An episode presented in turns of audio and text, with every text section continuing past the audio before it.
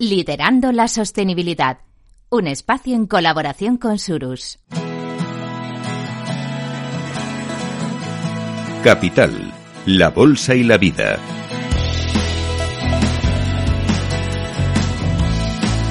Luis Vicente Muñoz. Y aquí de nuevo en Capital Radio vamos a hablar de la sostenibilidad.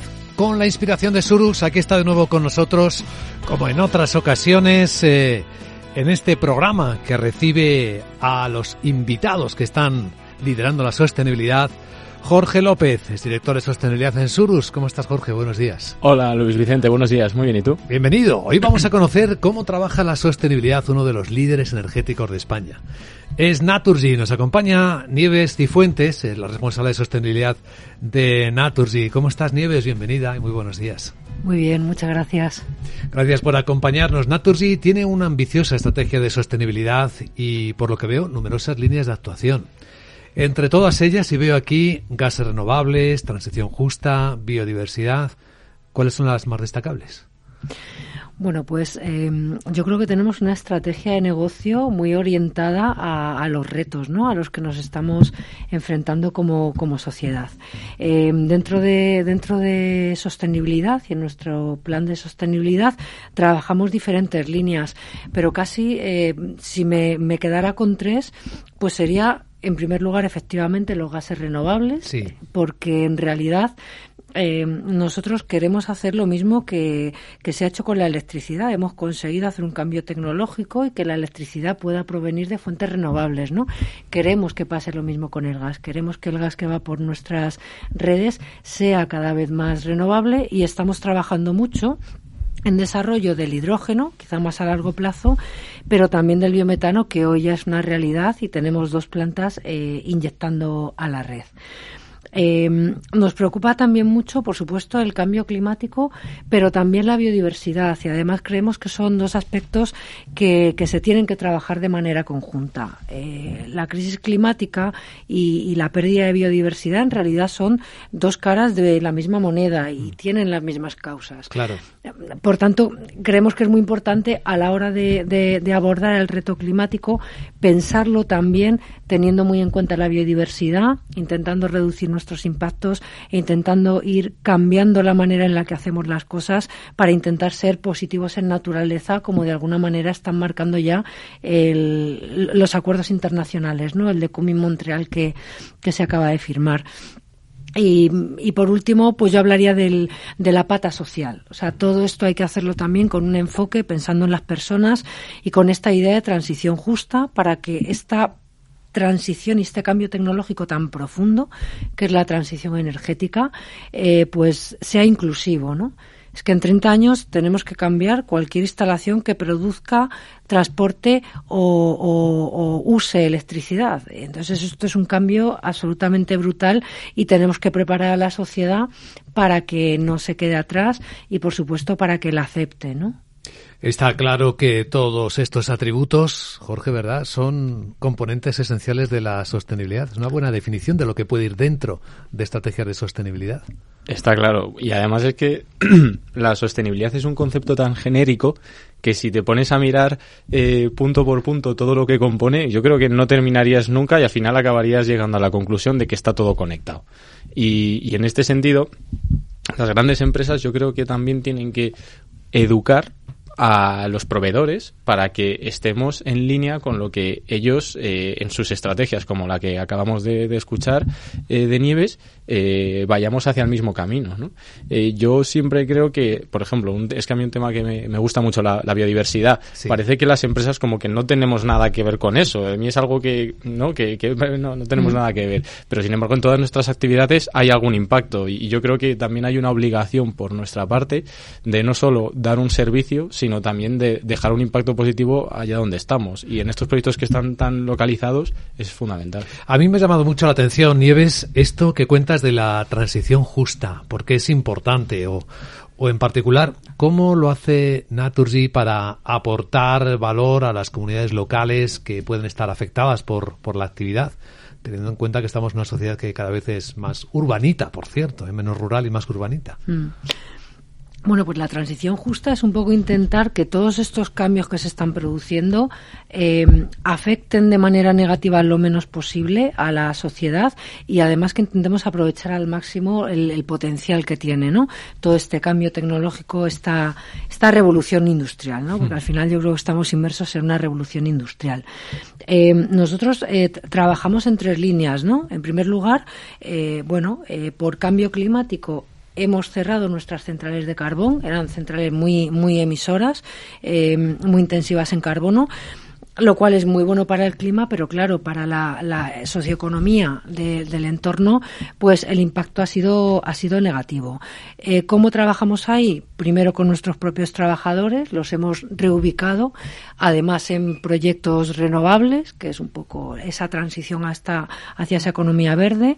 Estamos trabajando también con los territorios para buscar eh, nuevas propuestas, para hacer ahí nuevas inversiones, incluso trabajar buscando otros inversores que mm, puedan desarrollar estas agendas de, de crecimiento verde Trabajamos, lo comentabas, con las empresas también auxiliares que trabajaban con nosotros en las centrales de carbón, intentando priorizar pues su contratación en todas las labores de desmantelamiento, porque son proyectos que duran, como sabes bien, pues duran varios años.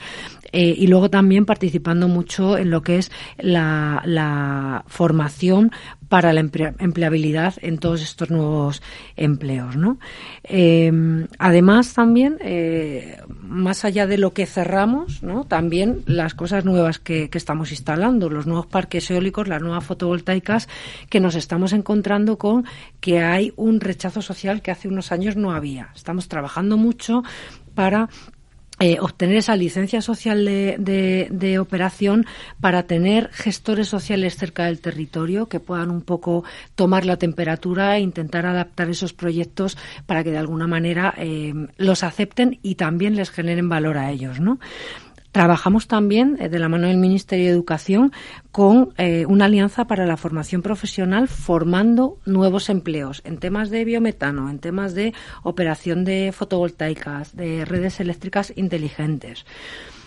Y luego también, más allá de lo que tiene que ver con nuestras instalaciones, pues tenemos un compromiso social que yo creo que lo hemos demostrado con nuestra iniciativa Compromiso, con diferentes tarifas para intentar que esas fluctuaciones que se producen en el precio pues afecten lo menos posible a particulares y, también a pequeñas y, medianas empresas. La parte divulgativa es muy importante y como decía Jorge, yo creo que las empresas todas tenéis una responsabilidad en explicar qué es lo que hacéis, cómo trabajáis. Por ejemplo, aquí hablábamos de los gases renovables. Puede que para muchas personas lo de gas renovable no sepan exactamente de dónde sale. ¿Un gas renovable qué es, Nieves? Pues un gas renovable es un gas eh, que proviene eh, de fuentes eh, renovables y aquí voy a hablar básicamente de dos. Uno que a todo el mundo seguramente le suena, que es el hidrógeno, ¿no? Que está muy de moda. Está muy de moda, exactamente. Y otro que es el, el, biometano, que no es tan sexy, pero que es una realidad y, y quiero poner también un poco el foco ahí. Bueno, el hidrógeno se produce básicamente con electricidad renovable, que viene una fotovoltaica, viene un parque eólico que eh, utilizando agua consigue partir la molécula de agua H2O y generar hidrógeno H2 que es un combustible y es un combustible que es neutro en emisiones puesto que no genera ninguna emisión de CO2 a la, a la atmósfera. Eh, el, hidrógeno tiene un potencial brutal, eh, tanto como vector energético muy denso en energía, que puede valer para industrias difícilmente electrificables, una siderurgia o una cementera. Los grandes consumidores. Los grandes consumidores, intensivos consumidores de energía, efectivamente, pero también es un vector de almacenamiento. Podremos almacenar toda esa energía que se produce en un parque eólico en un momento en el que no hay consumo de electricidad, no solo tenemos la batería, sino que la podremos almacenar en forma de hidrógeno. ¿no? Y luego el biometano, que a mí es, es, me parece una solución muy buena y que es una solución de presente y creo que tendríamos que apostar más por ella. Más presente que el hidrógeno incluso, ¿no? Mucho más, mucho más. De hecho, en países como Alemania o Francia eh, es una realidad y un gran porcentaje del gas que va por sus eh, gasoductos es, es biometano. El biometano, además de ser eh, renovable y además de ser neutro en emisiones, tiene la ventaja de que lo estamos produciendo a partir de residuos orgánicos, residuos que hoy en día están produciendo problemas. Hablábamos de la biodiversidad, están contaminando agua, contaminando ecosistemas. ¿no? La idea es usar todos esos residuos orgánicos, digerirlos y generar un biometano que luego se concentra y lo podemos inyectar en, en nuestras redes de gas produciendo además eh, economía y, crecimiento económico en el mundo rural, ¿no? Desechos ganaderos, etcétera. España es una potencia, somos el tercer país europeo con más potencial de producción de biometano. ¿Ah, sí? Sí, los últimos. Es que no tenemos conciencia de ello. No tenemos conciencia, es el gran desconocido y a mí, desde luego, me parece una oportunidad país eh, enorme. Fíjate que podemos llegar a sustituir el 40% de la demanda anual de gas de la demanda anual de gas con un recurso endógeno, como son los encima residuos orgánicos, evitas producir daños y podríamos reducir el 23% del objetivo de reducción a 2030 del PENIEC de los gases de efecto invernadero. Como elemento de economía circular, eso es muy interesante. Totalmente, es un ejemplo perfecto de, de economía circular. Y además yo creo que engancha también un poco con la agenda de desarrollo rural, de generar crecimiento y, sostener población en, en, este, en estos entornos, ¿no? Yo creo que es una solución bastante, bastante buena porque la parte que acabas de decir, ¿no? Que también es economía circular y al final yo creo que incluso hay algunas industrias eh, también del sector eh, de la alimentación que incluso pueden aprovechar ese, ese subproducto para introducirlo en sus propias plantas de cogeneración y ser autosuficientes en ese sentido energéticamente, ser eh, energéticamente eficiente a través de tus residuos yo creo que también es algo interesantísimo que, poner sobre la mesa. Y dices, Nieves, que puede sustituir hasta el 40% del gas, es decir, sí que sería una cantidad energética apreciable, ¿no? Para utilizarla como componente de nuestro mix. Sí, sí, es una, es una solución real, eh, muy relevante, cubriría el 40% y estamos hablando además de sin ningún cambio en los consumidores, ¿no? Em, en el sentido de que es sustituible por el gas natural. Eh, una industria no tendría que cambiar nada sus instalaciones, no tendría que cambiar sus calderas y podría estar no solamente siendo neutro en carbono, sino incluso, y esto es un poco disruptivo, eh, tiene emisiones negativas. O sea, cuando proviene de residuos, como por ejemplo las deyecciones ganaderas, podemos incluso eh, reducir emisiones de gases de efecto invernadero, porque esas deyecciones ganaderas, esos purines, hoy en día están emitiendo metano porque eh, están eh, gestionándose de una manera un poco adecuada, ¿no? Y también para uso doméstico, imagino que para cualquier tipo del uso que ahora mismo tiene el gas. Efectivamente, aprovechando además unas infraestructuras, tenemos miles de kilómetros de, redes de gas que están perfectamente operativas y que podemos aprovechar. Y a lo mejor también igual centrales de ciclo combinado, si pasa, o sea, si realizan alguna modificación dentro de lo que es el proceso, igual se podría aprovechar hasta alguna parte, ¿no? Con biometano sin ninguna modificación. O sea, el biometano, eh, tú coges una molécula de biometano y es CH4, igual que la que proviene de, origen fósil. En ese sentido es absolutamente indistinguible. Cuando hablamos de hidrógeno, sí que es verdad que aquí el hidrógeno, en función de la concentración, hasta un 20, ahora se está un poco discutiendo, pero entre un 20 y un 40% de hidrógeno podrían admitirlo nuestras redes de gas y podríamos utilizarlo sin grandes modificaciones. Más allá, es verdad que sí que se requiere cambiar el equipo en el consumidor, ¿no? Mm. Que fíjate, eso es una ventaja que el, que el biometano tiene, o sea, no implica absolutamente ningún cambio. ¿no? Sí, además eh, se ha demostrado que se puede transportar gas e hidrógeno al mismo tiempo, no hay una manera de hacerlo, ¿no? Sí, sí. Juntos. Se puede mezclar. De hecho, aquí el gas Ciudad de Madrid hace unos años tenía unos porcentajes de hidrógeno bastante relevantes, o sea que, que sí, sí se puede, se puede mezclar. Volvemos sobre esto que Jorge llamaba la atención al principio. Las empresas empiezan a preocuparse por la biodiversidad. Y nos gustaría conocer, Nieves, con algún poquito de detalle, cómo trabajáis eh, con la protección a la biodiversidad en Naturgy, aunque tampoco demasiado detalle, porque he visto que tenéis casi 900 iniciativas, un montón, ¿eh? Sí, sí, tenemos 900 iniciativas aquí en España. Bueno, la, biodiversidad es muy relevante porque, bueno, igual que hay una crisis climática, hay una crisis, ¿no? Hablamos de la sexta extinción masiva, ¿no? Se están perdiendo especies a un ritmo como nunca, como nunca antes en la historia. El 25% de las especies están en peligro de extinción y, por tanto, eh, es, es un riesgo que además eh, nos interesa mucho a, a, las empresas, porque es que el 50% del PIB, y poco me parece, es lo que dicen los estudios, depende de la naturaleza. O sea, todos dependemos de que haya una naturaleza en buenas condiciones para poder operar de una manera eh, de una manera normal, ¿no? Eh, pues de la capacidad auto, autodepuradora de los ríos, ¿no? Eh, de la captación de CO2 que hace la propia vegetación. O sea, a todos nos interesa un poco que, que la naturaleza esté en buen estado y contribuir a, a, a mejorarla. Eh, nuestro enfoque de biodiversidad es un enfoque 360 grados, ¿no? En primer lugar, porque mm, lo trabajamos en todas las fases de proyecto, es decir, cuando nos estamos planteando hacer un nuevo proyecto, estudiamos muy bien el entorno natural en el que lo vamos a poner para ver si es viable o no es viable o qué tipo de medidas tenemos que implementar durante la fase de operación. Por ejemplo eh, parques eólicos no es una hmm. tecnología renovable pero tiene un impacto sobre la bifauna. Bueno pues vigilamos la colisión de aves. Incluso tenemos parques eólicos en los cuales hemos instalado unos detectores que pueden detectar a las aves emitir un ruido para, para ahuyentarlas y evitar la colisión con los aeros e incluso separa el aero si el ave eh, no desvía el rumbo y entra Ah, sí. en y entra en riesgo de colisión. Sí, sí. Eh, tenemos también eh, sistemas con drones eh, que utilizamos para el mantenimiento de las redes eléctricas y que también los hemos preparado para que nos detecten nidos en los apoyos, para que nos detecten especies vegetales invasoras y que cuando nosotros tengamos que talar y, mantener esas calles de las líneas eléctricas libres de vegetación, porque por reglamento eh, lo, lo tenemos que hacer así, pues eh, también intentar hacerlo en épocas en las que no propaguemos las semillas de las especies invasoras e incluso podar un poquito más e intentar ir ayudando un poco a, a- a- a eliminar ¿no? estas especies. Trabajamos también en el el desmantelamiento de proyectos, ¿no? Eh, tenemos un ejemplo muy bonito que es el lago de Meirama, ¿no? Eh, en, en Meirama, en Galicia, teníamos una mina de carbón para alimentar una central de carbón que, que ya, ya se clausuró hace bastantes años, ¿no? Entonces, eh, esto era un hueco de un kilómetro por dos kilómetros. Un agujero auténtico. Un ¿no? agujero auténtico, ¿no?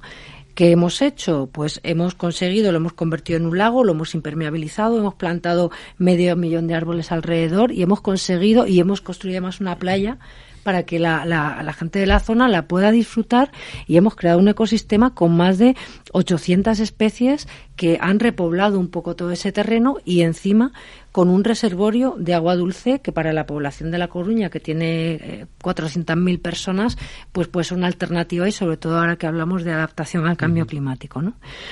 Eh, y luego también trabajamos mucho con eh, nuestra cadena de suministros e intentamos también que nuestros suministradores poco a poco pues se vayan alineando con, con nuestros compromisos y también cuidando la, la biodiversidad. ¿no? Estaba pensando que todo esto es esfuerzo, son horas, es inversión también, en algunos casos, en este que nos, ejemplo que nos acabas de poner, también lo es. ¿Esto se mide en términos de negocio o de compromiso de la compañía? Pues yo es que no separaría negocio de compromiso. O sea, yo creo que hoy en día ya eh, una empresa sin compromiso no hace negocio. O sea, creo que estamos en una etapa, al menos en Naturgy, donde el, compromiso eh, de sostenibilidad está ya absolutamente integrado dentro de la estrategia. Entonces, yo creo que no hay una cosa sin otra. O sea, desde luego. El- todas las acciones que hacemos de biodiversidad tienen un enfoque muy core de negocio. Eh, otro ejemplo, estamos empezando a utilizar soluciones basadas en la naturaleza, es decir, no solo usar tecnología para resolver problemas, sino, eh, os contaba antes el tema de las redes eléctricas, ¿no? Sí. Pues para mantenerlas sin vegetación, estamos también usando rebaños. O sea, en vez de usar maquinaria, llegamos a acuerdos con ganaderos y usamos ovejas para mantener nuestras líneas eh, li- libres de vegetación. Entonces, eh, es negocio, o sea, es, negocio puro de negocio, pero con una visión un poco, con un enfoque de compromiso y teniendo en cuenta pues criterios ambientales y sociales, ¿no? Y ahí hay un win-win-win, o sea, eh, encontramos soluciones que son buenas para el negocio, buenas para el medio ambiente y buenas también un poco para, para el entorno social. Jorge, ¿qué te parece? Es- Está estupendo. no, y además es que, eh, como ella dice, eh, la empresa que no es comprometida no será, ¿no? Que es una frase que hemos escuchado varias veces, pero es que es la realidad. Eh, no obstante, yo también creo que queda un camino por delante de, retos, eh, entre ellos eh, que todo lo que todo lo que se hace, tanto grandes empresas como empresas pequeñas que, les proporcionan servicios, sea interiorizarlo a, todos los niveles. Y yo creo que ahora eso es el papel que, nos toca, ¿no? Ese lenguaje eh, que, del que hablaba Nieves eh, que lo tenemos que hablar todos ahora mismo y, que forme parte de nuestro proceso de toma de decisiones. Yo creo que eso será lo más relevante. Pues lo que nos ha contado Nieves es, son ejemplos eh, que pueden ser muy inspiradores, además, para todo tipo de actividades, no solo de una empresa energética como, como es Naturgy. Así que queremos agradecerte, Nieves Cifuentes. Recuerdo a nuestros oyentes que es responsable de sostenibilidad en Naturgy, que nos lo hayas contado en primera persona. Gracias. Muchas gracias a vosotros por la invitación. Y gracias eh, a Jorge López, Surus, como en otras ocasiones, y hasta el próximo encuentro, Jorge. Gracias a vosotros, como siempre.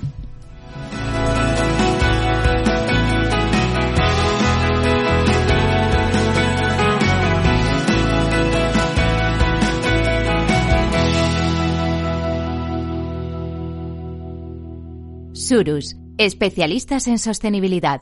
Acompañamos a quienes nos rodean en la transición de los modelos de negocio lineales a modelos más circulares y con compromiso.